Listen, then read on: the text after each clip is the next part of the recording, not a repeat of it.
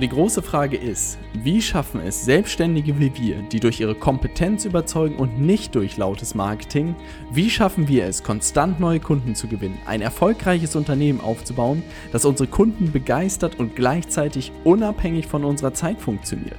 Das ist die große Frage und dieser Podcast wird dir die Antworten liefern. Mein Name ist Robert Heinecke und du hörst den Stay Hungry, Stay Foolish Podcast. Also, die Stay Hungry Community ähm, soll natürlich wieder zu dem Ort werden, um äh, hungrige Leute zusammenzubringen und über aktuelle Themen zu sprechen und das, was funktioniert, was irgendwie einen voranbringt. Und da dachte ich mir natürlich, da gibt es keinen besseren, als den Startschuss zu machen, mit dir zu machen, Florian. Ne? Wir sind hier äh, Büro an Büro nebeneinander und deshalb dachte ich mir, sprechen wir einfach mal über deine Reise in den letzten Monaten und wie das Ganze für dich funktioniert hat, was du gelernt hast, was andere daraus lernen können und äh, das würde ich sagen, damit fangen wir heute mal an. Jetzt habe ich gerade wirklich einen kurzen Cut gehabt. Kannst du mir noch gerade die Frage wiederholen? Nee, es war noch keine Frage. Wir legen los. Okay. Ich merke schon. Also ist es, ich guck mal hier, ey, das ist ja, wie kann denn das sein, dass wir hier bei 300.000 äh, nicht genug Internet haben? Ah, was du mal machen kannst, ist dein Google auszumachen. Wenn du so ein Google-Ding hast, schmeiß das mal raus. Das kann irgendwie mal ein bisschen. Du meinst was meinen anderen Chrome-Tab? Ja, genau. Und wenn du so ein Google-Plugin hast irgendwie.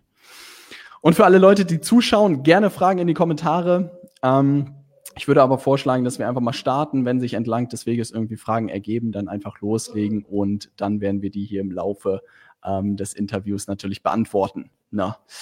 Also Flo, willst du mal kurz damit starten, ähm, was du heute machst, was dein sozusagen, was dein Beruf aktuell ist und mit wem du zusammenarbeitest?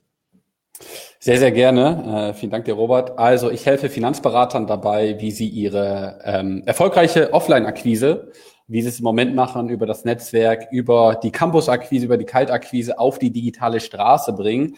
Also das bedeutet nichts anderes, ähm, dass sie ihre Kunden auch heute digital ansprechen können. Das bedeutet, ähm, ich hole sie mehr oder weniger darüber ab, ähm, mit ihnen ganz klar auch eine Zielgruppe zu definieren, ähm, zeige ihnen dann auf, wo sie die Zielgruppe finden und wie sie dann über die Zielgruppe neue Termine vereinbaren und sie nachher in ihre Beratung holen.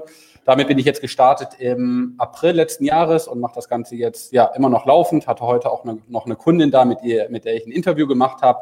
Und äh, ja, macht mir unglaublich Spaß, äh, weil vom Background her, wer das nicht weiß, ich war selber siebeneinhalb Jahre in der Finanzbranche unterwegs und hätte mir so etwas damals gewünscht. Ich wollte immer schon äh, auch gerade in dem Bereich mehr machen. Leider gab es keine Gesellschaft da draußen, die äh, irgendwie sowas schon mal gemacht hat.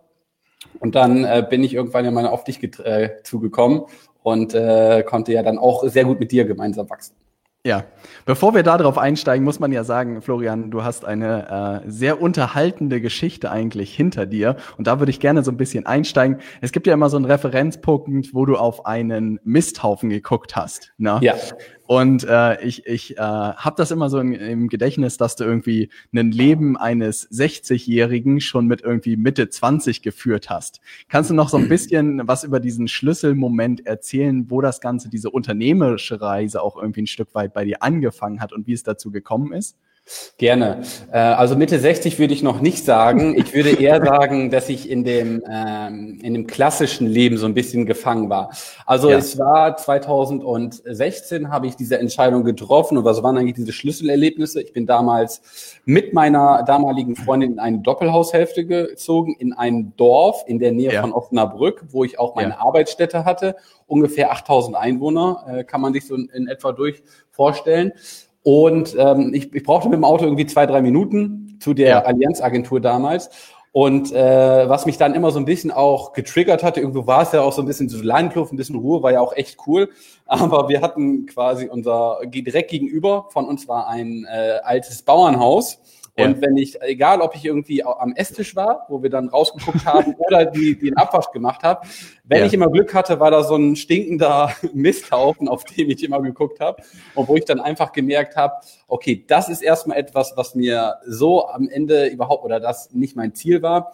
Und natürlich, ich war auch selber mitgefangen. Wir hatten irgendwie zwei Autos. Ich hatte ein Auto, meine damalige Freundin hatte ein Auto, jetzt ein Doppelhaus. Sie hatte einen Job, ich hatte einen Job. Und dann irgendwann fing man schon mal an, oh, dann können auch mal Kinder kommen und dann vielleicht auch mal ein Eigenheim und dann wird man mal sesshaft ja. und dann sagt man den Leben komplett ab. Und da habe ich einfach gesagt, nee, überhaupt nicht. Das ist nicht das 0815-Leben, was ich leben möchte. Darf ich da noch kurz einhaken für alle Leute, die vielleicht Stromberg gesehen haben? Kann man sich das so wie Finsdorf vorstellen? Ah, nee, das wäre gemein. Das wäre wirklich gemein. Das, das, kannst, das kann man sich nicht wie finster vorstellen. Das wäre wirklich gemein. Ähm, ja.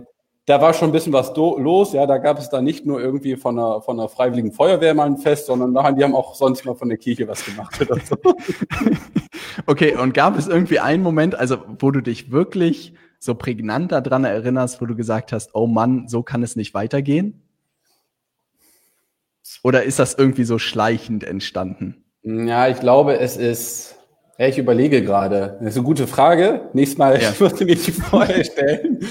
ähm, ich glaube wirklich, ähm, es gab hm, noch ein einschneidendes Erlebnis eigentlich vorher, dass ich mit meiner damaligen Freundin darüber gesprochen hatte. Sie war fest angestellt und hat in ja. einer, ähm, sage ich mal, in einer Dingens gearbeitet äh, im Krankenhaus und hat ja. irgendwie da Kohle rangescheffelt und ich habe da irgendwie Gas, also ich war immer jemand, der irgendwie Gas gegeben hat und da habe ich irgendwie gemerkt, okay, da lasse ich mich ja dann doch auch ein Stück weit immer ausbeuten, aber ich bin halt auch selber schuld. Also ich habe da nie irgendwie ja. gesagt, ja, äh, ich will jetzt irgendwie mehr, mehr Kohle oder so, sondern ich muss jetzt einfach mich, für mich einen Weg finden. Und als dann dieser Moment da war, wo sie einfach komplett mehr verdient hatte, obwohl sie weniger gearbeitet als ich, da habe ich dann gesagt, okay, ich muss irgendwas machen.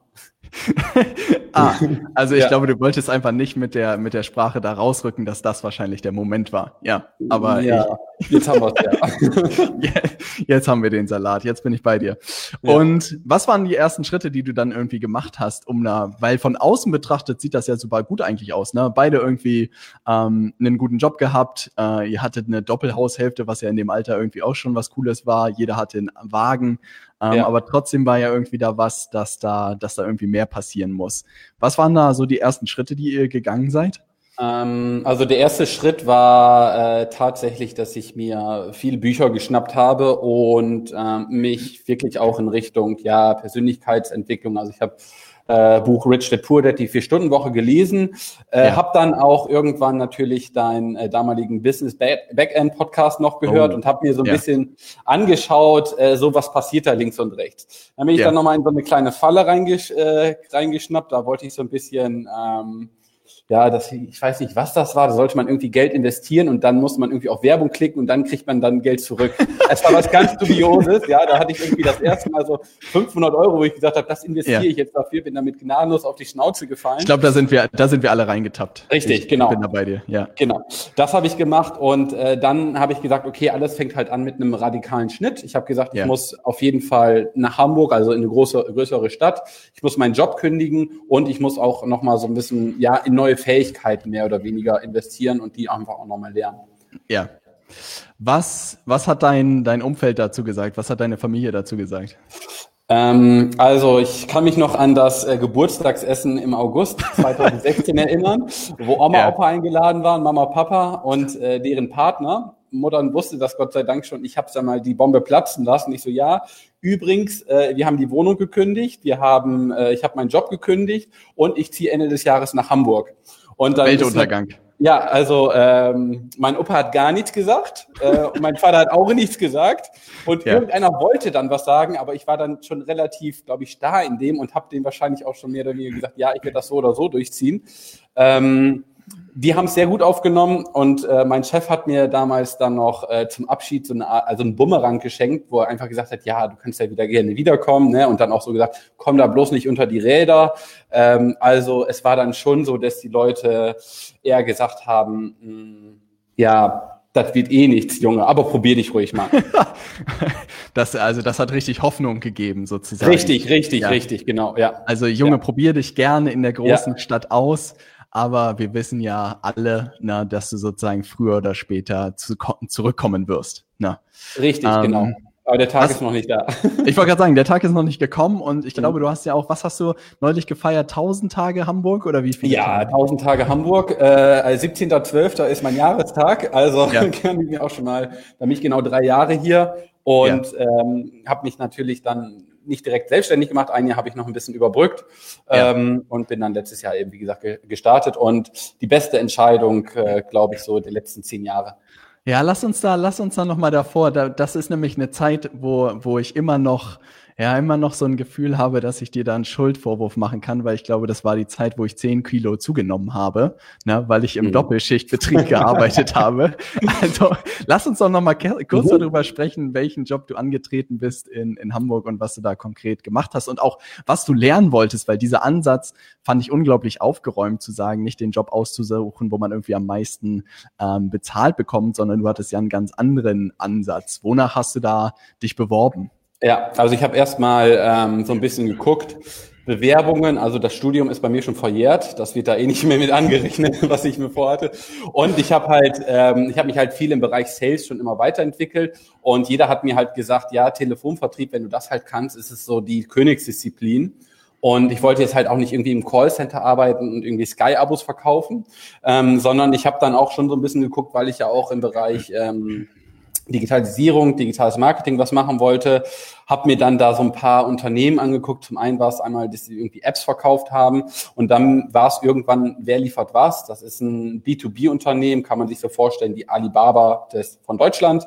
Ja. Und äh, dann habe ich dort zum Beispiel mal Werbeplätze verkauft auf deren Plattform kalt an, äh, an B2B-Kunden. Also wirklich, ich habe das Telefon in die Hand genommen und ich habe den ganzen Tag 80 bis 160 Anwahlen gehabt, um dann irgendwie meine fünf bis sechs Termine zu vereinbaren, dann noch selber ein paar Termine gehabt und habe dann ja so Marge zwischen anderthalb bis, mein größter Auftrag waren irgendwie 11.000 Euro am Telefon ja. äh, abgeschlossen. Halleluja. Wie waren die ersten Tage dort? Also vor kalter Quise, da graut es mir ja noch bis heute. Ne? Ja. Ähm, Wie hast du das erlebt? Mm, recht, recht gut. Also mein, mein Teamleiter hat mir gesagt, ja, pass mal auf, die ersten zwei Wochen erstmal so antesten, aber ich hatte halt Bock. Und das kannte ja. er auch so in der Form nicht. Also mir war es eigentlich relativ egal, dass ich da, ich, ich wollte da einfach rein. Das war wie so ein, ja. weiß ich nicht. Ich hatte irgendwie Lust, das Ganze zu machen. Ähm, mein erster Auftrag war auch direkt ein Abschluss. Ähm, ja. Also ich habe da wirklich relativ sehr gut äh, losgelegt mit der Feuerwehr und dann irgendwann so nach den drei Monaten kam so das erste Tief, so ein bisschen, wo ich dann wo es dann auch mal so ein bisschen ja, wehtat, weil ich so irgendwie gemerkt ja. hatte, da gibt's halt nur auf die Fresse. Äh, ja. Und nichtsdestotrotz, ich weiß nicht, ob du dich dran erinnern kannst, habe ich mir sogar mal einen Tag Urlaub genommen, um auch mal für dich Kaltakquise zu machen. Ich weiß nicht, ich habe das zusammen mit Sascha gemacht, mit Sascha Stimmt, das, das weiß ich noch, wie ihr das ja. gemacht habt. Ja. Gibt es für Leute, gibt es eigentlich so, wenn du zurückblickst auf die Zeit, ein ganzes Jahr das gemacht zu haben, da hat man ja puh, ganz schön viele Anwahlen gemacht, ganz schön viele Telefongespräche. Gibt es so ein Erfolgsgeheimnis am Telefon? Also vielleicht auch nicht gerade so für Leute, die jetzt sagen, ich will irgendwie mit Kaltakquise starten. Aber gibt es mhm. da irgendwas, was du mitgenommen hast, was du, wo du sagen würdest, was weiß ich, wenn man am Telefon mit Leuten spricht, gibt es da irgendwas, was, was man mitgeben kann? Also auf jeden Fall immer vorbereitet zu sein. Ähm, das heißt, wir haben da schon auch immer mit einem ganz klaren Leitfaden gesprochen mhm. und ähm, der Redeanteil. Ich glaube einfach, der Redeanteil ah. ist es, ähm, wirklich zu sagen, okay, mehr Fragen zu stellen und weniger ja. von sich zu erzählen, sondern wirklich okay. dann darauf einzugehen. Ähm, und was mir mein Teamleiter einfach immer gesagt hat äh, vor jedem Gespräch, hey, der Kunde, den du jetzt anrufst, kann nichts dafür, dass der andere halt nicht gekauft hat. Also wirklich dann mit jedem Gespräch, weil du ah. kriegst halt nur auf die zwölf, dann einfach auch zu sagen, hey, ja. vielleicht, wahrscheinlich ist es ein cooler Dude und der kann einfach nichts dafür, wenn du irgendwie vorher hast, also die Emotion, so ja. gut es geht, da raus, rauszunehmen. Hm. Hat dir das in der Selbstständigkeit später auch geholfen, das gemacht Absolut. zu haben und auch irgendwie ein bisschen mit Emotionen und so umzugehen? Hm, also zum einen hat es mir natürlich geholfen, weil ich dort nie wieder zurückgehen wollte, dass ich halt immer alles dafür getan habe, okay, was muss ich halt tun? Und ja. natürlich, also am Ende ist es ja wirklich wie eine, eine Fähigkeit, die ich ja da gelernt habe und es wird halt nicht immer rund. Ja. Ähm, aber es ist halt, wie gesagt, das Durchhaltevermögen bleibt ja eins zu eins das Gleiche, auch wenn man irgendwie nachher sein Produkt hat, aber trotzdem musst du ja immer noch rausgehen. Ja, ja. ja. das ist verrückt. Also, weil da ziehe ich auch den, den, den Hut vor dir, dass du da so reingegangen bist. Ich glaube, wenn man das wahrscheinlich zwei Wochen gemacht hat, dann hat man das auch verstanden. Dann muss man nur irgendwie resistent sein, da jeden Tag irgendwie reinzumarschieren und das durchzuziehen. Aber das ist auch etwas, was ich ganz häufig beobachte, einfach, ähm, bei dem Start in den Selbstständigkeit bei vielen Leuten, dass diese Vertriebsfähigkeiten einfach fehlen. Ja, und ich weiß noch, als ich die ersten Gehversuche gemacht habe in die Richtung, ich weiß nicht, ich glaube, ich wurde schon irgendwie, ich weiß nicht, wo ich das her hatte, aber ich glaube, das Magic-Karten spielen und das Yu-Gi-Oh! Karten tauschen auf dem Schulhof hat mich vielleicht ein bisschen darauf vorbereitet zu verkaufen, aber am Ende habe ich ja auch mehr beraten als zu verkaufen. Und da war es natürlich die beste Entscheidung, eigentlich da mal Kaltakquise zu machen und sowas Extremes zu machen, um sich wirklich darauf so gut wie möglich vorzubereiten. Ne? Ja. Und dann hast du doch auch relativ kurz eigentlich danach irgendwie, also davor hast du schon mit mir Kontakt aufgenommen mit dem mhm. Aufhänger von fünf Ideen. Das weiß mhm. ich noch, wie wir da im Mindspace, im Coworking Space in Hamburg gesessen haben. Ja. Und äh, du gesagt hast, wir ziehen jetzt nach Hamburg und äh, jetzt geht das hier los. Und ich meinte nur so, ja, äh, das, das will ich noch sehen. Aber dann standst du wirklich auf der Matte und es hat ja keine paar Monate gedauert. Dann warst du auch eigentlich regelmäßig nach Feierabend bei uns im Büro, oder? Ja, also wir hatten äh, unser, äh, wir haben uns im Januar sofort getroffen. Ich glaube irgendwie ja. so, äh, ich war keine vier Wochen in Hamburg, da haben wir uns in Vapiano ausgetauscht. Ja. Ähm, da hattest du mir noch was von Amazon erzählt. also, dass du das quasi gemacht hattest. Und ich war ja. so ein bisschen, also in dem Moment war ich so an diesem Startpunkt, ähm, und das hast du mir damals auch schon gesagt, okay, Florian, wenn du halt irgendwie starten willst, brauchst du auf jeden Fall irgendwie so ein bisschen Kohle an der Seite. Und das hatte ich damals nicht. Deswegen ja. ähm, war das dann für mich auch erstmal gut, dieses Jahr auch so ein Stück weit zu reifen. Ja. Und ähm, wie war jetzt nochmal die Eingangsfrage? Naja, dass das gleich relativ zügig los, also dass genau. du auch sehr schnell losgelegt hast, ne, eigentlich, sobald du Richtig. in Hamburg warst. Richtig, genau. Ich habe dann ja auch relativ gut den Kontakt dann zu dir gesucht. Dann hast du mich auch ja. mal auf die ein oder andere äh, Party mitgenommen. Also ich bin ja auch von dir wirklich sehr herzlich aufgenommen worden. ähm, und das hier ein Komplettpaket. Ja. und habe dann einfach äh, ja gemerkt, ähm, ich will da irgendwie, ich finde das cool, das was du machst und ich will dich dabei unterstützen. Und irgendwann habe ich dir dann ja auch mal erzählt, was ich wirklich mache und dann hast ja. du ja auch äh, ein paar Mal nachgefragt, okay, und das funktioniert wirklich mit Kaltakquise, man kann da mit Geld verdienen. Ich so ja, 20, 30.000 Euro hole ich da schon irgendwie am Telefon rein. Und du so, okay, ja, aber ne, ich, ich kenne einen anderen Weg. Und dann habe ich einfach überlegt, okay, wie kann ich dich halt dabei unterstützen? Und dann bin ich ja an jenem äh, Juni-Nachmittag, glaube ich, nach Wer liefert was, irgendwann mal zu dir gekommen. Du hattest ja. dort äh, drei Leads, wovon einer auch sehr erfolgreich im Moment gerade bei uns im Programm ist. Und ich habe mich mal daneben gesetzt und wir haben die gemeinsam angerufen, beziehungsweise du hast sie angerufen. Ja. ja. Stimmt. Stimmt. Ja. ja. Wir haben wir nicht gemeinsam Andreas angerufen? Natürlich. Ja, ne? Ja. Stimmt, jetzt erinnere ich mich wieder. Stimmt, stimmt, stimmt. Ja, das, also das war wirklich tatsächlich eine Lektion für mein Leben, weil ich weiß nicht, wie viel Erfahrung äh, jeder da hat, der jetzt gerade zuschaut im Sach Sachen Vertrieb.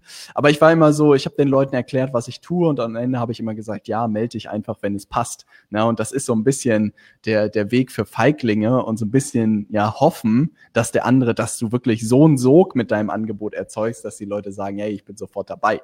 Das hat ab und zu geklappt. Ähm, ich glaube, so bei Seminaren und bei Workshops hat das tatsächlich relativ gut geklappt, aber sobald es dann irgendwie mehr ins Digitale ging, wurde es immer schwieriger. Und da meinte Flo halt sehr charmant, ja, Robert, du bist ein Berater, aber kein Verkäufer. Und ich so, okay, erzähl mir mehr. Ja, du musst den Sack zumachen. Und ich so, okay, und das heißt jetzt was? Ja, und das sind nur so zwei, drei Abschlussfragen und dann hast du eigentlich alles. Und äh, die haben wir dann umgesetzt. Und witzigerweise jemanden, der wirklich sehr erfolgreich mit uns zusammenarbeitet, den haben wir damals, haben wir das Gespräch geführt und ich weiß noch, wie wackelig das irgendwie war und er sich noch nicht sicher war, ob es zur Zusammenarbeit kommt oder nicht.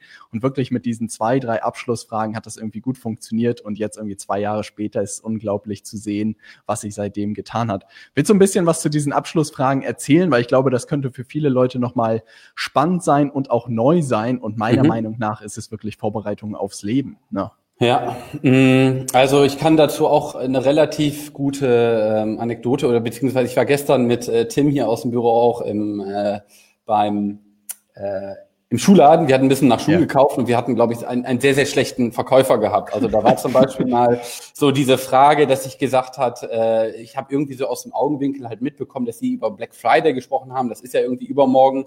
Also ja. die beiden Verkäufer unter sich. Und ich habe gerade ah. Schuhe anprobiert und es waren auch jetzt die Schuhe hatten irgendwie über 400 Euro gekostet. Und ja. dann hatte ich ihn so gefragt, ich so, okay, habt ihr denn im Moment Black Friday? Nee, heute nicht, aber Freitag. Da gibt's darauf 20 Prozent. Und ja. ich so, okay. Also ich war bereit, ich hätte, ich hätte auch den wahrscheinlich den vollen Preis oder sowas bezahlt, wenn er gesagt hätte. Ich kann dir aber nicht sagen, dass es dann wieder da ist. Also wirklich dann auch ja. so das Thema Urgency aufzubauen. Also wirklich, ne, äh, es kann dann weg sein. Und dann auch irgendwie zu fragen, okay, ähm, ich kann jetzt nicht die 20 Prozent, aber vielleicht da einfach so ein Stück weit drauf zugehen. Also da hat man einfach gesehen, wie es halt nicht funktioniert. Ja. er hat es sehr erfolgreich vorgemacht. Ja. Richtig, richtig. Und am Ende kann man sich wirklich auch mitnehmen, dass ähm, die Kunden einem das tatsächlich auch wirklich schon immer selber sagen. Also wenn, wenn man sowas hört, wie zum Beispiel mal, was sind denn jetzt die nächsten Schritte oder so, das ist eigentlich schon, ich habe gekauft. Ja. Das ist nicht, ja, ich will jetzt kaufen. Also da wird keiner sagen, ja, Robert, ich will jetzt dein Produkt kaufen. Das heißt, ja. denn du machst dann natürlich so ein episches äh, Webinar vorne vor. Aber ja. normalerweise sind das halt immer die nächsten Schritte. Und da musst du dann wirklich sagen, okay, pass auf, das ist der erste, der zweite, der dritte Schritt. Und da musst du halt vorbereitet sein. Ja. Ah, und dann auch wirklich zu sagen, was weiß ich, genau. was fehlt dir jetzt noch, um Richtig. zu kaufen, ne?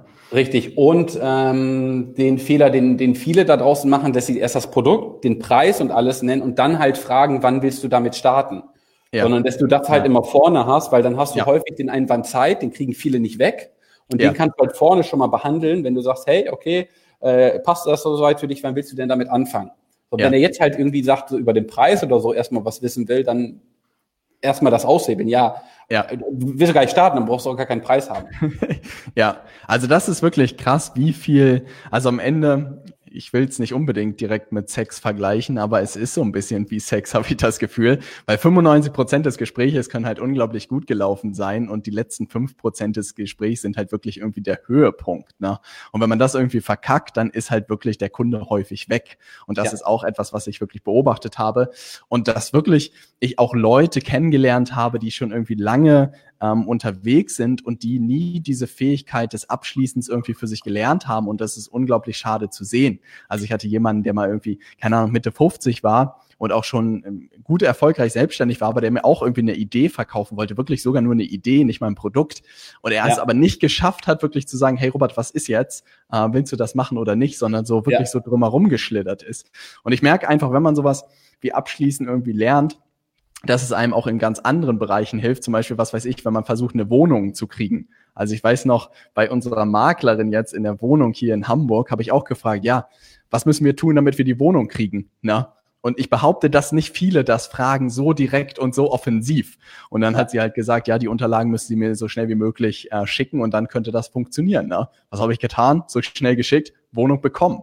Und das ist halt witzig zu sehen, dass es halt so Fähigkeiten gibt, die einfach unabhängig von den Bereichen dir unglaublich ähm, weiterhelfen. Ja, ja. Ich glaube, ich glaube, eine Sache, die auch noch äh, relevant oder ähm, sehr interessant sein kann, ist ja dieses Jahr, ich will das machen, aber erst in zwei Monaten. Das ist ja auch so ja, da bin ich so häufig reingetappt. Unglaublich. Ja. ja. Ähm, da, da kann man, also da hab, das hatte ich jetzt auch gerade zum Beispiel mal am Montag mit jemandem gehabt. Äh, ich bin davon, ich bin gar nicht davon ausgegangen, dass das so kommt, weil das auch vom Gespräch her, es war zwar gut, aber ich glaube, ich hatte so ein bisschen das Gefühl, sie hat gar nicht so richtig ihren ihren Need selber erkannt. Ich habe ihr das auch gesagt, aber sie wollte das so ein bisschen, ja, das, das sehe ich da nicht. Und ja. dann hatte sie auf einmal gesagt, ja, ähm, vor dem Gespräch oder nach dem Gespräch erst so ein bisschen kritisch. Dann hatte ich mir noch mal ein paar Videos von ihr angeguckt und ja, doch, ich will das jetzt doch machen. Und das war irgendwie so, es war äh, im ersten Moment total überraschend, aber dann auch einfach wieder die Schritte für sich zu haben, dann wieder die Sicherheit ja. auszu, auszu, ähm, auszustrahlen und dann am Ende auch sowas zu machen, ja, hey, okay, du willst das machen. Die sagte aber, aber erst im Januar, okay, welcher Tag? Da auch dann wirklich aufs Datum fixieren und dann einfach sagen, hey, können wir gerne machen, damit ich dir den Platz frei halten kann, machst du irgendwie 10% ja. oder 20% Anzahlung. Ja.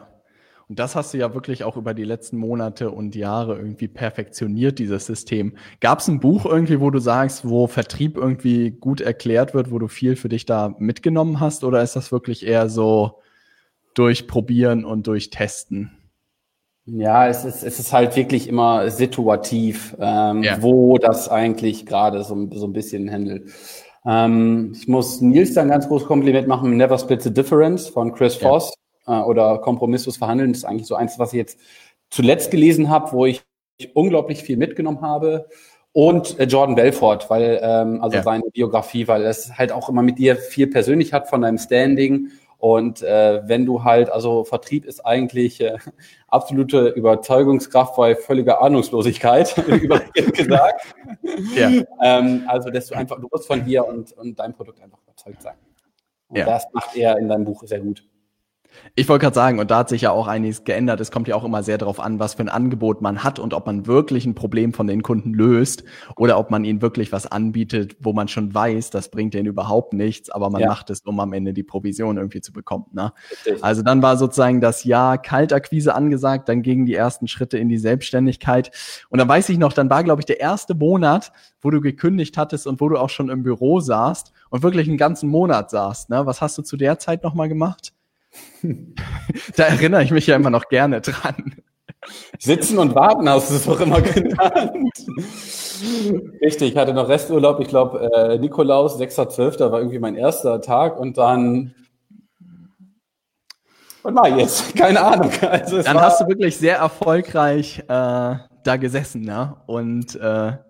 ja. Ja, recherchiert also man, wahrscheinlich. Man, man, muss ja dazu sagen, und das, ich glaube, das äh, ist ja vielleicht auch mal ein bisschen interessant. Ich habe dir ja vorher auch noch so ein bisschen geholfen bei deinem, ja. äh, bei deiner Kundengewinnung. Und meine Idee war ja, okay, damit das, das Ganze vielleicht dann auch über Provision erstmal zu machen, hast du erstmal so ein, ne, so, so ein bisschen Einkommen. Ja. Was du mir nicht erzählt hast im Januar, ich mache das jetzt irgendwie alleine, ne? ich brauche dich nicht so nach dem Motto. Das war dann schon für mich, ja, okay. Was habe ich dann gemacht? Dann habe ich so ein bisschen geguckt, okay, was kann ich halt im Vertrieb machen? Habe mich mit so ein paar Leuten mal auseinandergesetzt. Äh, es kamen dann auch so ein paar Angebote von wegen, ja, wenn du willst, kannst du uns ein bisschen als Freelancer telefonieren auf Provisionsbasis. Äh, ich habe den Prana-Mädels ähm, von Prana Up Your Life geholfen, äh, so ein bisschen auch am Telefon besser zu verkaufen. Aber so einen richtigen Plan hatte ich nicht, ja. Ja. Und jetzt kommt eigentlich wirklich ein Thema, ähm, was, glaube ich, auch so ein bisschen polarisierend ist, wo ich von den einen Leuten höre ich mir immer an, was, Robert, wie kann man das tun? Andere Leute sagen, habe ich völlig, völliges Verständnis. In meiner Welt macht das absolut noch Sinn. Mal gucken, wie deine Perspektive da drauf ist. Und zwar habe ich mich ja irgendwann, dann im Februar habe ich dich angesprochen und meint, hey Florian, wir können das weiterhin so zwischen Tür und Angel machen, dass ich dir helfe oder wir machen es richtig, aber dann behandle ich dich wie jeder andere Kunde und werde auch einen ganz normalen Preis sozusagen von dir verlangen. Na, mhm. Ich habe lange wirklich mit mir selbst gerungen, ob ich das tue oder nicht. Mittlerweile ist da tatsächlich eine relative Philosophie bei mir draus geworden. Also immer wenn Freunde irgendwie fragen, hey Robert, können wir da nicht irgendwie einen Deal machen? Du machst irgendwas bei mir, ich mache irgendwas bei dir, bin ich eigentlich immer dazu gekommen, hey, du kaufst bei mir voll, und wenn ich sozusagen was von dir brauche, kaufe ich bei dir voll. Was ich einfach gelernt habe, dass wirklich Geld Commitment ist. Wenn die Leute etwas investieren, dann schenken sie auch Achtung und setzen es wirklich um. Wenn sie es nicht tun, tun sie es meistens nicht. Wie war da deine, deine Reaktion da drauf oder wie hast du das empfunden? Mm, also, ähm, du hast mir auch noch zusätzlich gesagt, ich sehe die Notwendigkeit bei dir. Damit hast du mich nämlich auch bekommen.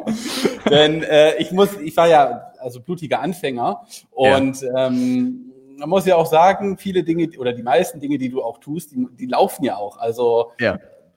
ich habe dir, ah. ich habe dir einfach, ja, ja, aber viel, viel auch äh, natürlich das Vertrauen spielte eine Rolle. Klar. Aber am Ende habe ich weniger jetzt darüber gehadert. Äh, also ich habe nie darüber nachgedacht, warum macht er das nicht umsonst? Ja. Weil ich ja auch selber gemerkt habe, also das Thema Geld an sich hatte dann irgendwie so meine zehn Scheine irgendwie angespart. Ja. Die wurden dann sukzessive weniger. Dann kam ja auch noch Amerika mit dazwischen. Dann hatte ich ja noch dein Programm gekauft. Ähm, aber das, das hat halt was mit mir gemacht, dass ich da das ja. investiert habe. Und es ist natürlich auch was anderes. Nehmen wir mal an, ich hätte das jetzt nicht gemacht, hätte ich jetzt auch zum Beispiel mein Programm hätte ich halt auch kein Verständnis dafür, warum jetzt jemand dafür Geld in die Hand nimmt. Also es war für mich auch noch mal ein Riesen, also ich hab, kann dir vorher sagen, äh, mein Auto hat 4000 Euro gekostet. Das war so die größte Investition, die ich halt vorher gemacht habe. Ja, ernsthaft. Ja. So, und dann dachte ich einfach, okay, dann zumindest jetzt aber mal vernünftig in dich selbst. Ja, das ist echt ein guter Punkt, den du da sagst, weil es halt unglaublich schwierig ist, dann sowas selbst, so sei es ein Programm, sei es eine 1 zu 1 Beratung, sei es irgendwie ein Training, einen Workshop für solche Preise anzubieten, wenn man selbst nicht investiert hat. Das ist auch etwas, was ich tatsächlich auch meinen Kunden immer empfehle, bevor du, was weiß ich, ähm, 5000 Euro für dein Angebot verlangst, investier das erstmal selber. Und ich habe jetzt zum Beispiel in Amerika fast 30.000 Euro investiert in äh, unsere Ausbildung oder in die Beratung. Und jetzt fühle ich mich auch irgendwie sicherer, was weiß ich mal, 15.000 oder 20.000 Euro zu verlangen von gewissen Kunden, wenn wir zusammenarbeiten. Hätte ich diese Summen aber nie selber irgendwie ausgegeben, hätte ich mich niemals damit ähm, wohlgefühlt. Also das ist irgendwie ein wichtiger Punkt, stimmt, wo man guten Gewissens den, den Kunden oder auch den, die, die hohen Preise an mancher Stelle irgendwie verargumentieren kann. Ne? Und dann haben wir ja relativ zügig ähm, losgelegt, ne? haben sozusagen eine Methodik entwickelt oder haben besser gesagt ein Angebot für dich entwickelt, um loszulegen. Und haben auch ein Stück weit eigentlich das gehebelt, was du schon hattest, dass du einfach sieben Jahre Erfahrung in der Finanzberatung hattest. Ne? Da hätte man ja jetzt auch andere Sachen mitmachen können. Ne? Da hätte man ja auch wieder als digitaler Finanzberater arbeiten können. Warum hast du dich oder warum bist du den Weg gegangen, den du jetzt gegangen bist? Hm, weil ich eher, also ich wollte eher auch ähm, ähnlich wie du halt Menschen auch weiterbringen. Und ja. natürlich kann ich äh, eine exzellente Finanzberatung auch anbieten und auch noch nebenbei ein bisschen was, aber das wäre halt, es würde für mich wahrscheinlich kein neues Gefühl auslösen in dem Sinne. Ah. Die halt immer dieses Bild, du hast halt einen vollen Raum, die Leute kommen auch rein, die äh, lernen was von dir und die gehen einfach mit einem besseren Gefühl, mit einer Fähigkeit raus. Und das war einfach etwas, äh, wo ich mich auch gesehen habe. Also und witzigerweise ähm, damals, äh, als ich noch bei der Allianz auch war, habe ich halt unglaublich gerne auch diese Seminare besucht, die man dort ja. machen konnte, diese externen. Ähm, und ich wollte immer irgendwie so auch in diese Richtung gehen, weil ich irgendwie, die Leute hatten immer eine tolle Ausstrahlung, die hatten irgendwie immer, immer Lust, was zu machen, die waren äh, motiviert und die haben auch einfach eine komplett andere, andere Ansicht gehabt. Und jetzt hätte ich natürlich auch klar weiterhin in der Branche bleiben können. Aber dann dachte ich mir auch, ey, das, was ich gerade da gelernt habe, das hätte der Florian von damals viel besser gebraucht und bei ihm hätte ich das auch sofort gekauft. Ja. Das ist witzig, dass du das sagst, weil ich merke auch immer mehr, wenn man sozusagen ähm, das eigentlich ein cooles Modell, um ein Angebot zu entwickeln, immer eins ist, seinem früheren Ich zu helfen. Also das bedeutet, ich weiß noch, wie ich neben der Unternehmensberatung angefangen habe, diese Bücher zu lesen, ähm, den Fünf-Ideen-Kanal zu starten, den Podcast zu starten und was ich alles ausprobiert habe, um da heute hinzukommen, wo ich hingekommen bin. Also Flo, du kannst froh sein, dass du nicht mich zu meinen Höchstzeiten von Amazon erwischt hast, sonst wirst du heute wahrscheinlich irgendwie, keine Ahnung, Eiswürfelbecher oder so verkaufen na, Nein, danke. Also insofern, das wäre auch wirklich das gewesen, was ich mir unglaublich gewünscht hätte, als ich gesagt habe, ich will mich selbstständig machen, ich will da irgendwie loslegen oder auch in diesen Jahren der Selbstständigkeit, zwei Jahre Selbstständigkeit und ich hatte ja noch überhaupt gar keinen Plan, wie man irgendwie den nächsten Schritt gehen kann. Das habe ich heute auch in dem neuen Training irgendwie gemacht. Ich hätte mir so sehr jemanden gewünscht, ein Modell gewünscht, was mir geholfen hätte, irgendwie mit meinem Unternehmen zu wachsen, Kunden zu gewinnen, irgendwie zu skalieren, das Ganze größer zu machen, Team aufzubauen. Das hat mir alles gefehlt. Ne? Also insofern ist, glaube ich, diese Ansatz, seinem früheren Ich zu helfen, ist, glaube ich, ein cooleres Modell. Und du hättest ihm wahrscheinlich nicht geholfen, ihn da drin oder sie da drin auszubilden, wie sie die besseren Versicherungen verkaufen oder wie sie irgendwie eine ganzheitlichere Beratung machen, sondern wahrscheinlich echt bei dem Problem anzusetzen, dass es nicht einfach ist, als Finanzberater Kunden zu gewinnen ne? und den Leuten dabei zu helfen. Da bin ich vollkommen bei dir. Ja. Und du hast natürlich dann äh, auf die digitalen Instrumente irgendwie gesetzt. Weißt du noch diese erste Zeit, wo du sozusagen ähm, die ersten Gespräche geführt hast, wie das verlaufen ist? Erinnerst du dich noch daran? Die ersten, ja, ja. Äh, die waren doch alle relativ äh, wackelig tatsächlich. ich bin auch damals angefangen, ich äh, fing an, die Leute zu siezen, mit denen ich da irgendwie ins Gespräch Echt? kommen wollte. Ja, das ja, ja. die ersten Nachrichten. Äh, ja. Das war irgendwie schon mal komisch. Ähm, es war auf jeden Fall auch, es war ein komplett neues, weil ich, habe ja etwas verkauft, was ich noch gar nicht hatte in dem Sinne. Ja. Und irgendetwas so in die, in die, in die Zukunft zu verkaufen, äh, war halt was anderes als zum Beispiel eine Versicherung ist ja im ersten Step auch erstmal nur Sicherheit und, und Luft. Ja, ja. Äh, aber ist ein bisschen kennt man ja halt schon. Und da ja. kannten halt viele Kunden, die halt gesagt haben, kann, kann ich mir nichts drunter vorstellen. Also da war das nicht so ganz, ganz wackelig. Und was wir dann vorher erstmal noch so ein bisschen auch probiert hatten, war ja, oder meine Idee wäre ja, okay, ich, ich generiere da quasi für sie erstmal selber die Interessenten, wo ja. ich dann aber auch gemerkt habe, ja, nee, das bringt die ja auch nicht wirklich weiter.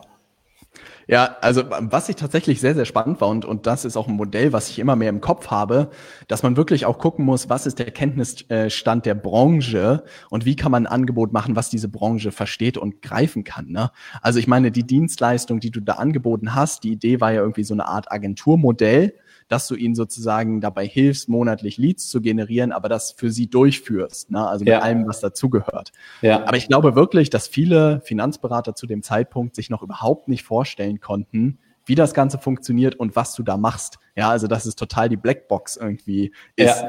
Und dann ja. sind wir ja ein bisschen umgeschwenkt und was ich super eisern fand zum einen, dass du wirklich 30 Gespräche durchgeführt hast und keinen Abschluss dahin bekommen hast und dass du aber auch alle anderen Anfragen sehr elegant ignoriert hast und abgelehnt ah. hast. Ne?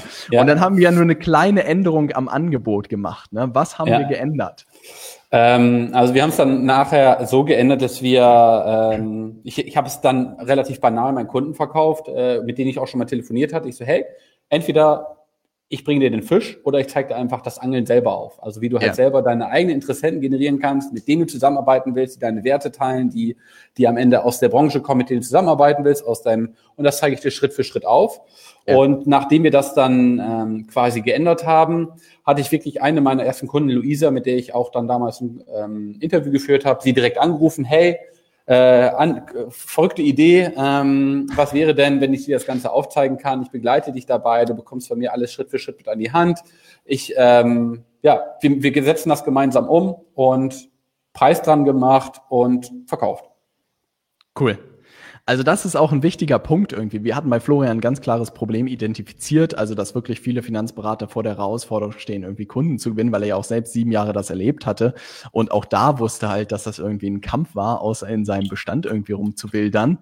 Ähm, und dann sozusagen trotzdem kommt es dann beim Angebot natürlich auch darauf an, ähm, welche Form der Umsetzung macht. Ne? Es gibt dieses Agenturmodell, dieses Done-for-You-Modell, dass man das komplett für die Kunden umsetzt, was meistens zeitintensiver und auch teurer ist für die Kunden, weil du einfach viel, viel mehr machen musst, auch ein höheres Risiko am Ende bei dir ist, viel mehr Arbeit ist. Und dann gibt es sozusagen Beratung, ist der nächste Schritt, dass man wirklich sagt, hey, ich mache das gemeinsam mit dir und ich zeige dir, wie das Ganze funktioniert. Ähm, ist am Ende häufig weniger Arbeit, bringt langfristig in meiner Welt, macht Beratung da auch irgendwie immer viel mehr Sinn, weil ich denke halt auch, wenn die Leute diese Fähigkeiten lernen, dann werden sie das ein Leben lang für sich nutzen können. Und wenn sie, was weiß ich, den ersten Kunden digital gewonnen haben, dann werden sie auch den 200. gewinnen. Und das ist eigentlich das Schöne daran. Und dann hast du losgelegt, ne? Hast die ersten Leute eingesammelt, hast mit den ersten Leuten zusammengearbeitet und dann, wie hast du das so erlebt? Weil es war ja wirklich irgendwie kalter Sprung in die Selbstständigkeit. Was waren da so, gibt's da so Highlights und Downlights, die in Erinnerung geblieben sind? Natürlich. Ich hatte ähm, zum Abschied von Wer liefert was damals noch äh, Kuibas geschenkt bekommen. Und ja. der erste eigentliche Kunde, der mir schon zugesagt hatte, da habe ich auch wieder quasi die Glocke geläutet, bevor der, äh, der Überweisungsträger quasi da war. Erstmal schöne Kuhiba angezündet und nächsten Tag hat er mir gesagt, nee, Edge Badge, das geht nichts mit dir. also das war natürlich dann wirklich so ein, äh, wo man dann ja einfach Interessenten oder Kunden auch mal so ein Stück weit verloren hat. Es ja. war wirklich ein, ein Auf und Ab, so kann man das wirklich sagen. Also mein erster Kunde, das war, ich habe mich unglaublich gefreut. Ähm, dann gab es, glaube ich, also so zwei Monate wirklich mal auch so eine Durchstrecke, wo man dann auch mal durch muss. Man hat halt immer Angst gehabt, irgendwie, ähm, ja, wie soll das Ganze jetzt auch irgendwie dann wirklich auch zum Tragen kommen? Also man musste, man musste sich da auch wirklich die Zeit geben. Ja. Und äh, da halt auch immer an der Stange bleiben und vor allem halt auch an sich, an sich selber glauben. Und äh, ich habe mir halt jedes Mal gesagt, ja, ich fange doch jetzt gerade, ich mache es doch, um genau dieses Leben gerade zu leben. Und ich glaube, das hat mir dann auch so lange, äh, sage ich mal, ja, die, das Durchhaltevermögen gegeben. Ja. Und ich glaube, so ein ein ganz, ganz großes, ähm, also so ein ganz toller Moment war im September letztes Jahr, als äh, Luisa irgendwie zum Interview da war und sie gesagt ja. hatte, ja, unglaublich cool, ähm, wie die Zusammenarbeit da aussieht, wie sie das jetzt auch schon weitergebracht hat. Man muss sich bei ihr vorstellen, die war halt am Campus und hat da irgendwie Studenten versucht zu beraten, hat an einem ja. Studenten vielleicht 100, 200 Euro verdient, weil der halt nicht ja. viel machen kann. Und dann holt er sich jetzt, holt sie sich jetzt einen ITler rein, der eben, keine Ahnung, zwei bis dreieinhalbtausend Euro ihr da Umsatz an einem, ne, an einem Kunden einbringt, der, ja. weil sie einfach ganz genau weiß, auf die habe ich mich nachher spezialisiert. Und sie denkt hier einfach, okay, viel, viel einfacher für mich. Und ja. äh, auch das, was Alicia heute gesagt hat, einfach, dass sie mehr Zeit haben, dann nachher auch ihre Dinge so umzusetzen. Weil dann, ja. man, man ist sonst gefangen. Ja, ja, das ist, also das ist wirklich verrückt, was da jeden Tag noch draußen passiert. Ne? Wie viele Leute auch im Außendienst sitzen, wie viele Leute irgendwie wahrscheinlich auf dem Campus unterwegs sind, irgendwie solche Netzwerkveranstaltungen machen, zumindest im, im Finanzbereich oder im Versicherungsbereich, um da an Kunden zu kommen. Und wenn man denkt, dass es wirklich durch diese digitalen Kanäle viel, viel einfacher geworden ist, wenn man am Ende weiß, wie das Ganze funktioniert und wie man das Ganze umsetzen kann. Ne? Wie viele Leute betreust du jetzt mittlerweile nach was? 12, 16 Monaten oder wie lange ja, bist du dabei? 35 sind wir jetzt. Ja. Ähm, ja, wie gesagt, jetzt diese Woche werden, denke ich mal, noch ein, zwei, drei dazukommen. Ich habe mir ein bisschen ja. was überlegt zum Cyber Monday. und äh, ja, also das ist äh, auf jeden Fall schon, bin ich wirklich schon stolz drauf, weil ich bin auch nochmal alle durchgegangen und es ist halt, ja, würde ich mich halt mit jedem auch auf ein Bier treffen. Das ist halt das Schöne keine ja. Arschkrabben dabei. ja, das muss man ja wirklich sagen, dass das auch das Schöne ist, ne? wenn man wirklich gelernt hat, Vertrieb und Marketing irgendwie ein Stück weit zu beherrschen, dass man A sozusagen nicht mehr um Preise diskutiert irgendwie, dass man ein Stück weit selber seine Preise bestimmen kann, dass man sich wirklich aussuchen kann, auch ein Stück weit mit wem man zusammenarbeitet und, und mit wem man auch nicht zusammenarbeitet. Vielleicht kannst du da auch nochmal einklinken, weil das ein super wichtiger Punkt meiner Meinung nach ist. Du hast dann natürlich auch wie wir wahrscheinlich das Erlebnis, dass mit manchen Leuten die, die Zusammenarbeit nicht gepasst hat hat. Ne? Ja. Und was du dann sozusagen gemacht hast, das finde ich nochmal spannend, weil das sind so Sachen, über die man häufig nicht redet, weil sie ja. irgendwie, keine Ahnung, nicht so schön sind. Aber da auch irgendwie ganz klar drin zu sein, ist meiner Meinung nach sehr wichtig. Ja, ähm, ich hatte ein Erlebnis Anfang des Jahres, äh, wo ein Kunde mir zugesagt hatte und dann haben wir das Ganze mal über eine Woche getestet.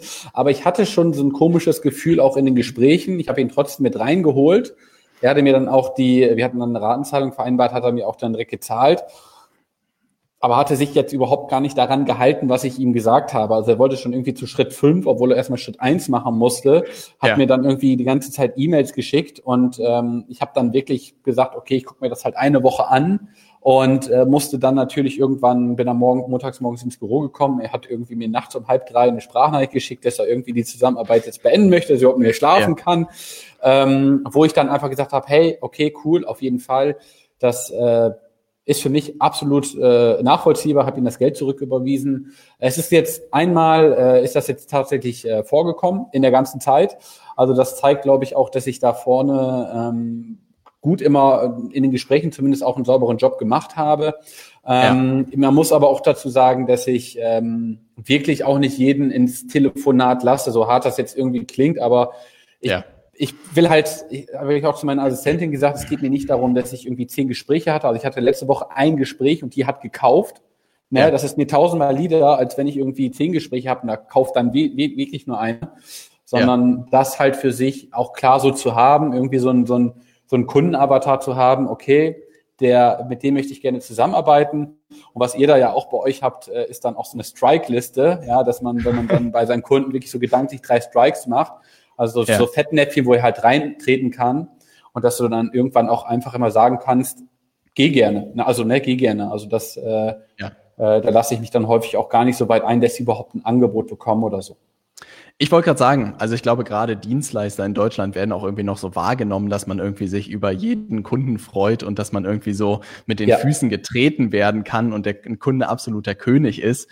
Ähm, ich hatte das Erlebnis irgendwann mal noch zu Agenturenzeiten sozusagen, wo ich so Agenturaufträge umgesetzt habe und wo der Typ einfach so unsympathisch war, ja, wo, wo er schon irgendwie meint, ja, ich will dann auf die Minute wissen, wann sie arbeiten und was sie dann genau gemacht habe. Und es ging wirklich nicht gerade um 5000 Euro, es ging eher um 60.000 Euro. Na, und ich habe das zusammen mit einem Partner damals überlegt und ich habe gesagt, wir werden das absagen. Na, kein Geld der Welt werde ja. ich mit dieser Person zusammenarbeiten. Und ich glaube, ganz viele Leute trauen sich das auch nicht und ganz viele Leute kriegen dann auch wirklich jeden Tag von solchen Leuten auf den Sack. Und ich glaube, dieses Proaktive dann auch irgendwie für sich selbst irgendwie einzustehen und zu sagen, hey, irgendwo gibt es eine Grenze in der Zusammenarbeit und dann auch wirklich bereit zu sein, ey, ich überweise gerne dein Geld zurück, na, aber ich möchte wirklich Freude an der Arbeit haben, weil deswegen habe ich mich selbstständig gemacht. Das ist auch für etwas, was ich in den letzten Jahren echt genossen habe. Bei uns ist es auch eine Handvoll Mal passiert, natürlich über die größere Anzahl ist es auch ein paar Mal passiert. Aber ich habe auch gesagt, ich möchte wirklich mit Kunden zusammenarbeiten, mit denen ich auf einen Freitagabend einen Gin Tonic zusammen trinken kann. Ähm, wo ich mich freue, sie zu sehen und wo sie sich freuen, mich zu sehen und nicht nur irgendwie unsere, unser Modell und unsere Beratung saugen, das umsetzen und uns irgendwie mit den Füßen treten. Und ich glaube, das ist heute wichtiger denn je, dieses, diese wertbasierte Zusammenarbeit und dass man sich da sehr klar ist, mit wem man zusammenarbeitet und wen nicht. Ja. ja. Umsatztechnisch hast du natürlich auch gerade äh, abgeräumt oder einen, einen guten Meilenstein geknackt. Willst du dazu noch ein bisschen was erzählen? Äh, gerne. Also hm, als ich gestartet bin, dachte ich mir so in dem, in dem ersten Jahr, wenn du so irgendwie so 20 bis 30.000 Euro irgendwie schon reinholst, dann ne, und dann noch die zehn irgendwie auf der Seite hast, dann kann das so schon mal ein Stück weit gut laufen. Und dann hatte ich, glaube ich, in dem ersten Monat oder in dem zweiten Monat, glaube ich, meiner Selbstständigkeit das erste Mal schon mal 5000 Euro netto quasi verdient. Das hatte ja. ich vorhin doch einmal, hat, ne, zweimal hatte ich das, glaube ich, diesen Moment. Es war aber halt auch irgendwie nur so diese einmalige Delle, ähm, ja, die man dann irgendwie so hat, wenn eine Boni mal ausgezahlt wird. Ähm, aber dann wirklich daran halt auch konstant zu arbeiten und das natürlich jetzt auch irgendwann mittelfristig auch mal auf äh, Richtung äh, sechsstellig im Monat zu bringen. Also das ist wirklich schon ein Riesengap, aber da hat es sich jetzt doch relativ gut hinentwickelt. Natürlich nicht immer so, ähm, so in der Form, dass man auch mal irgendwie einen Monat hat, da macht man halt irgendwie nur 4.000, 5.000 Euro, ja, aber dann hat man halt auch schon mal Monate, wo man um die 20.000 pro Monat machen kann. Also es ist am Ende nachher alles möglich und ich glaube auch, dass das nochmal ähm, mir nochmal ja auch aufgezeigt hat, dass da halt auch nochmal deutlich mehr möglich ist mit den richtigen Prozessen. Aber da bin ja. ich jetzt auch natürlich gefragt, das Ganze auch so umzusetzen, weil die Leute sind da draußen, man muss sie halt nur noch richtig abholen. Ja, also das muss man ja sagen, insgesamt hast du ja in einem Jahr und ein bisschen mehr über 100.000 Euro geknackt. Ja, also wenn ich zurückdenke, das habe ich auch irgendwo gesagt, in meinem ersten Jahr Selbstständigkeit, ich glaube, da habe ich eher Geld verloren als gewonnen mit meinen Pfeffermühlen auf Amazon. Insofern ist das was Sensationelles, was du da auf die Beine gestellt hast. Auf der anderen Seite muss man immer auch dazu sagen, dass es ein ganz anderer Umgang mit Geld ist. Ne?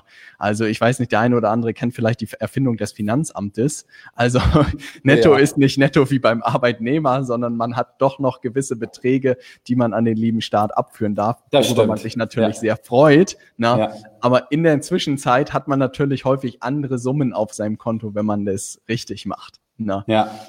Und so gefühlstechnisch, Florian, ne? da gibt's ja auch so Phasen, wo wo es nicht so läuft, wo es sehr ja. gut läuft. Wie hast du das Ganze erlebt? Wo, wo ist da der, der Unterschied? Wie ist der Florian über die Zeit gewachsen? Ähm, ja, wie ist er gewachsen? Also er hat nicht mehr Angst, dass er irgendwie nächsten Monat auf der Straße landen muss, weil das war halt ganz lange irgendwie so ein, so ein, so ein Gedanke von mir, auch in dem letzten Jahr, wie kriege ich das alles schon hin? Durch die Kundenfeedbacks immer noch mal mehr auch äh, auf das Selbstbewusstsein eingezahlt. Mhm. Und ähm, was ich jetzt immer mehr auch in der Zeit gemacht habe, dadurch, dass ähm, ich glaube, ich immer noch mal, gerade am Anfang will man ja die Dinge unbedingt haben. Mittlerweile lasse ich sie auch mehr los und habe halt auch mehr Zeit oder auch einfach nehme auch mehr Energie, um zu wissen, was will ich eigentlich selber persönlich. Also das heißt, diese Selbstverwirklichung, die wir eigentlich dadurch oder die ich mit dir eben durchlebe, die äh, bekommt gerade so einen weiteren Schub, habe ich das Gefühl. Also ich habe grundsätzlich gerade so die letzten zwei, drei Monate passiert hier gerade nochmal irgendetwas mit mir, wo ich nochmal wieder höhere Ziele habe, wo ich da auch nochmal dran wachse und wo ich dann auch äh, vor, ja, ich sag mal, vor keiner vor keinem Riesenrad, eine Riesenrad ist es nicht, sondern vor keiner Geisterbahn oder Achterbahn. Ähm, Achterbahn, ja, wo du mich reinnimmst, einfach noch mit reinnimmst. Also ich glaube einfach, dass, dass äh, das Thema Angst ähm, ich da komplett mit umgehe und du weißt auch sehr gut, wie man mich triggern kann. Also äh, du weißt, welche Knöpfe du drücken musst und das Wissen, ja, und daran messe ich mich. Also ich bin da jemand, der sagt, okay, du siehst aber heute etwas fülliger aus, dann siehst du mich morgen auf dem Laufband laufen. Also das funktioniert. Also das ist etwas, was ich glaube ich auch, ähm, was ich krass finde, dass man halt sehr über diese Selbstständigkeit und Unternehmertypen sehr viel über sich selbst lernt. Ne? Also wer man ist und wer man glaube ich auch nicht ist. Und natürlich auch, das ist ein harter Weg ist. Ne? Also das will ich hier an dieser Stelle auch nochmal betonen. Aber auch am Ende, was du auch gesagt hast, ich habe auch irgendwie versteift, keine Ahnung, ich hatte auch so Vorstellungen von Geld irgendwie und Umsätzen. Und jetzt gerade habe ich auch gesehen in der Gruppe, dieses Unverständnis, warum man jemals auf der Forbes-Liste stehen wollte äh, oder will, ist halt super spannend zu sehen, weil ich habe das Gefühl, umso mehr man auf dieser Reise ist, umso unwichtiger wird eigentlich Geld und umso ja. mehr muss man die Erfüllung eigentlich im Weg suchen und in der Zusammenarbeit mit seinen Kunden und für die einen tollen Job machen. Und das merke ich immer mehr. Und das ist auch etwas, was ich eigentlich überlegt habe, als Antwort zu posten, weil wirklich Leute geschrieben haben, warum zur Hölle, Robert, willst du jemals auf der Forbes-Liste stehen? Und das ist halt so, für mich ist es etwas ein Ergebnis für gute Arbeit. Also das bedeutet, Jeff Bezos hat ja nicht in seinem Haus gesessen und hat überlegt, Mann, wie komme ich auf die Forbes-Liste, sondern er hat überlegt, wie kann ich ein Unternehmen schaffen oder wie kann ich etwas schaffen in dieser Welt, was einfach Millionen, Milliarden von Menschen hilft täglich. Und das Ergebnis ist, dass er darauf gelandet ist. Und das ist so witzig, weil wirklich, als ich in der Beratungszeit war, wollte ich den Porsche, wollte ich das Riesenhaus, wollte ich immer die neuesten Klamotten, wollte ich immer in den schicksten Restaurants essen. Ja. Und heute bin ich das komplette Gegenteil. Also ich gehe wirklich in die gefühlt einfachsten Restaurants. Ich gehe so wenig feiern wie noch nie. Klamotten shoppen siehst du mich ungefähr einmal im Jahr in Amerika. Und ich bin irgendwie sparsamer oder nachdenklicher darüber geworden, wo ich das Geld ausgebe. Ähm, und das ist einfach sehr, sehr spannend zu sehen. Ne? Wie ich siehst glaube, du das? Ja, zu, zu 100 Prozent. Ähm, was wir, glaube ich, oder womit du mir einfach die Chance gegeben hast, äh, ich habe ein, mein eigenes System geschaffen. Also das bedeutet, ich war vorher in diesem gesellschaftlichen System so gefangen, wo ein Montag ein Montag ist, der grundsätzlich scheiße ist, ja, und an einem Sonntag gehst du nicht ins Büro und an einem Samstag auch nicht. Und äh, wir bauen uns, wir bauen uns hier wirklich gerade so das eigene System auf. Und wenn ich halt Lust darauf habe, das irgendwie so für mich zu machen, hey, dann mache ich das doch einfach mal. Oder wenn ja. ich jetzt sage, hey, irgendwie, keine Ahnung, äh, Hamburg jetzt, oh, die nächsten vier Tage Regen, ich glaube, ich fliege nach Barcelona oder so, da habe ich jetzt einfach diese Möglichkeit und denke halt nicht so darüber nach, kann ich mir das jetzt erlauben? Und ich glaube, diese Erlaubnis, sich zu geben, ist am Anfang, ist es, glaube ich, schwierig, erstmal schon diesen Schritt zu machen in die Selbstständigkeit. Also das war für mich so, okay, ich erlaube mir, ich traue mir das zu und ich werde das jetzt auch machen. Und dann natürlich auch zu sagen, hey, das, was ich da jetzt auch geleistet habe, natürlich mache ich das auch. Warum sollte ich denn sonst irgendwie da jeden Stein vom Finanzamt irgendwie so locker ab, von mir abprallen lassen? Ja, ich muss es doch ja. auch irgendwo kompensieren.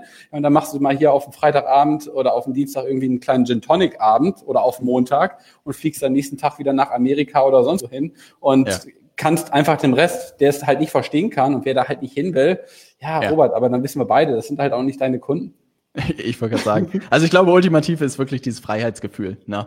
Also ich habe das immer gemerkt, wenn mir irgendjemand gesagt habe, was ich machen soll, dann habe ich irgendwie schon äh, Schweiß im Nacken bekommen und ich meinte so, oh, das wird nicht meins werden. Und wenn man sich dafür entscheidet, diesen Weg zu gehen, dann muss man natürlich auch alles tun, um das sozusagen zu schaffen und zum Laufen zu bekommen. Und das bedeutet nicht mal nur, wenn man startet, sondern auch selbst wenn man zwei, drei Jahre, fünf Jahre selbstständig ist, wenn man sogar vielleicht ein Team aufgebaut hat oder so, dass es da ja immer so weitergeht. Ne? Also die diese Hürden und diese Probleme werden einfach nur größer. Ne? Aber ich glaube, ultimativ dieses Gefühl zu erreichen, dass man halt wirklich komplette Freiheit hat, ne? dass man auch nicht in seinem eigenen Unternehmen irgendwie gefangen ist, sondern dass man bestenfalls wirklich auch Zeiten sich einteilen kann, dass man irgendwie geile Sachen machen kann, dass man nach Las Vegas rüberfliegen kann und einen Junggesellenabschied machen kann oder irgendwelche Seminare besuchen kann. Das ist einfach, ich glaube, das, wofür es sich am Ende lohnt, das alles irgendwie auf sich zu nehmen. Ne? Florian, jetzt ist ja noch, jetzt müssen wir noch ein bisschen spinnen hier zum Ende, ne? 2020. Sauer. Endlich. 2020. Was dürfen wir da von Florian Rose erwarten? Na. Oh, okay. Jetzt schön wieder den Ball zu mir. Ich dachte, du kommst, du haust dann nochmal vorher einen raus. ja, will ich äh, mal gucken, ob du da loslegst. Ja, ja ähm, also was habe ich mir für nächstes Jahr vorgenommen? Hm, also ich habe jetzt aktuell um die 35 Kunden, also nächstes Jahr möchte ich 250 Kunden betreuen. Halleluja. Mit denen ich, ja. ja also 200 Kunden müssen nächstes Jahr mindestens kommen. Ja. Ähm, da habe ich richtig Bock drauf. Dann wird natürlich auch der Umsatz äh, aufs Jahr gerechnet äh, ins Siebenstellige gehen. Da werde ja. ich äh, mich drauf, drauf hinarbeiten. Das wird ein wird auf jeden Fall etwas, was mich wieder wachsen lässt, was mich hier auch vielleicht wieder schwitzen lässt und äh, was auch nicht einfach wird. Aber ja habe ich eh keinen Bock drauf. Und was ihr auch, äh, was ihr wahrscheinlich auch noch äh, erleben werdet, also ich werde viel, viel meine Komfortzone spätestens im nächsten Jahr verlassen. Also ich hatte ähm, immer, also ich habe große Höhenangst, aber ich werde irgendwie auf so ein fliegendes Flugzeug springen, das habe ich mir schon vorgenommen, einen falschen oh. Sprung mal zu machen. Und äh, eine Sache, die wir wahrscheinlich noch dieses Jahr machen werden, aber die kann ich jetzt hier nicht verraten, da bist du auch noch mit involviert. Oh, da bin ich auch noch involviert. Ja, ja ich habe das Gefühl, ich weiß nicht, ob der eine oder andere den, den das Flugzeugfliegen von mir gesehen hat auf meinem privaten Profil, wo ich in Las Vegas ohnmächtig geworden bin. Also das lohnt sich, das Ganze mal anzugucken. Ähm, das war so bis jetzt mein äh, höchster Olymp, den ich irgendwie bestritten habe. Ich glaube, dieser Bungee-Jumping-Sprung ist irgendwie noch nicht aus der Welt. Ne? Ah, also shit. Aus, ja. dem Flugzeug bin ich schon gesprungen, aber ich glaube, wir dürfen vor dem Bungee-Jumping-Sprung nicht irgendwie niederknien. Am Ende, mhm. warum wir diese verrückten Sachen, glaube ich, auch tun, ist, am Ende sind wir alle in dem Spiel, die eigene Persönlichkeit immer weiter zu stretchen. Na? Also das bedeutet, man kann auch irgendwo natürlich stehen bleiben, aber ich selbst habe in mir einfach immer diesen Ruf, ey, was kannst du diesen Woche, diesen Tag nochmal besser machen als gestern? Ja. Und dann kommt man einfach immer mehr auf verrückte Ideen. Jetzt gerade waren wir hier auf dem Hamburger Dom und ich habe Florian einfach in so ein Ding geschliffen, wo es mir doch auch schon etwas mulmig war, als wir eingestiegen sind, weil es sich einfach in, keine Ahnung, in 65 Meter Höhe irgendwie überschlagen hat und mit 125 kmh eine, eine Gondel war. Also das war sehr, sehr lustig. Aber das ist am Ende auch das, was einen irgendwie lebendig fühlen lässt und richtig Spaß macht. Na. Ne? Noch irgendwelche Sachen in, in 2020, wo du sagst, das könnte lustig werden? Ähm, Wie sieht's aus mit Mitarbeitern? Also ich habe mir ja selber die Challenge gesetzt, äh, das ohne festen Mitarbeiter hinzubekommen. Also ich habe jetzt oh. ganz lange äh, überlegt, ja, soll ich, soll ich nicht. Und ja. ähm, ich glaube, äh, wenn ich dir eine Sache dann irgendwann mal vor, vor äh, also ne, wo ich dich dann vielleicht mal outperformen kann, dann ist es vielleicht diese Kennzahl, ja. Und ich glaube, da werde ich nächstes Jahr alles für tun. Ja, ja. ich werde dich hier äh, challengen. Genau, gerne immer noch. 27. November 2020. Ja, ich werde mir das in den Kalender eintragen. Dann werden ja. wir ein Review machen. Ja. Okay. Wie nah ich dann dann davon noch entfernt bin. Oder auch nicht entfernt bist. Ne? Also ja. hinsichtlich Gewinn, na, müssen wir dann, dann natürlich mal gucken. Aber so ohne feste Mitarbeiter kann das natürlich deutlich besser aussehen. Außer, äh, und das werde ich natürlich tun, sensationellen Job in den nächsten Monaten und Jahren. Ne? Ja. Ähm, Florian, wo können denn Leute ähm, mehr zu dir erfahren, auch für alle Finanzberater hier vielleicht in der Gruppe, die ein bisschen neugierig geworden sind und einfach wissen wollen, was du da genau machst? Mhm. Wo findet man da mehr zu dir? Also auf jeden Fall auf meiner Internetseite florianrose.com. Dort mhm. äh, findet man ein paar Kundentestimonials, was wir dort machen. Dort findet man auch die Verlinkung zu meinem YouTube-Kanal, den ich jetzt vor drei, vier Wochen, glaube ich, äh, gelauncht habe. Ähm, das ist der YouTube-Kanal für Finanzberater. Ähm, mhm. Das sind eigentlich so die beiden, beiden Plattformen. Plus, wo ihr auf jeden Fall mit dabei sein solltet, ist äh, Florian Rose Official, also mein Instagram-Name. Da bin ich nämlich jetzt auch wieder sehr aktiv und dazu muss man auch sagen, ja. wir haben uns ja jetzt ganz aktiv da anderthalb Jahre vorbewahrt und ich glaube auch Robert wollte das nie machen, weil ich immer die besseren Stories gemacht habe als du. Ja, aber ich hole auf. Ich hole auf. Ja, absolut. Ja. Ich habe das Gefühl, da so in der letzten Woche, da ist der Damm gebrochen. Ich habe das Gefühl, ich darf jetzt endlich ich sein. Ja, ich ja. darf jetzt endlich sagen, dass ich irgendwann auf der Forbes-Liste stehen will. Und ich halte ja. es aus, dass Leute sagen, Robert, du hast total den Sockenschuss. Na, also ja. da ist irgendwas durchbrochen. Aber das, das, das Beste ist, die Leute werden es dir auch noch in zwei, sich noch in zwei Jahren angucken. Ja. Ja, ja. Auf, die wirst du nicht los. Nee, Also das ist wirklich, das kann man vielleicht hier nochmal am Ende sehen. Ich wundere mich wirklich, was für Leute meine Instagram-Story gucken. Ich freue mich darüber, ja. Mhm. Und ich glaube, ich bin auch bei vielen abends das Gesprächsthema, was Robert für ein Spacken ist, ja. Und da freue ich mich manchmal drüber. Manchmal schlafe ja. ich ein und denke mir so, Mensch, hast die Welt wieder ein bisschen besser gemacht. Ne? Ja. Über Trump erzählen sie auch ständig was. Warum sollen sie dann noch nicht mehr über dich sprechen? Ja, ich wollte gerade sagen. ne? Und ich bin ja leider noch halb so verrückt. Ja. Das stimmt. Also insofern nochmal kurze Zusammenfassung für alle, die äh, mehr zu Florian erfahren wollen, gehen auf florianrose.com. Da finden Sie, glaube ich, alles. YouTube-Kanal, Podcast hast du auch mal gemacht. Ne? Es gibt eine Gruppe ja. für Finanzberater. Alle Leute, die wirklich als Finanzberater Gas geben wollen und lernen wollen, wie sie digital Kunden gewinnen können, sollten zu Florian gehen und sollten sich einen Termin mit ihm buchen, um da loszulegen. Ähm, meine Idee ist, äh, erstmal Florian, vielen, vielen Dank dir, dass du heute den Startschuss gelegt hast mit Gerne. mir. Ne? Ja. Meine Idee ist eigentlich einmal pro Woche so ein Interview hinzubekommen und euch ein paar Geschichten von Kunden von uns hier zu präsentieren und euch zu zeigen, was sie machen, wie deren Erfolgsgeschichte verlaufen ist und einfach mehr zu erfahren, um das ein bisschen greifbar zu machen, was wir jeden Tag tun, was ich mit meinem Team tue, wie ich dir vielleicht auch helfen kann. Ähm, wenn du mehr dazu erfahren willst, dann geh gerne auf leadersmedia.de.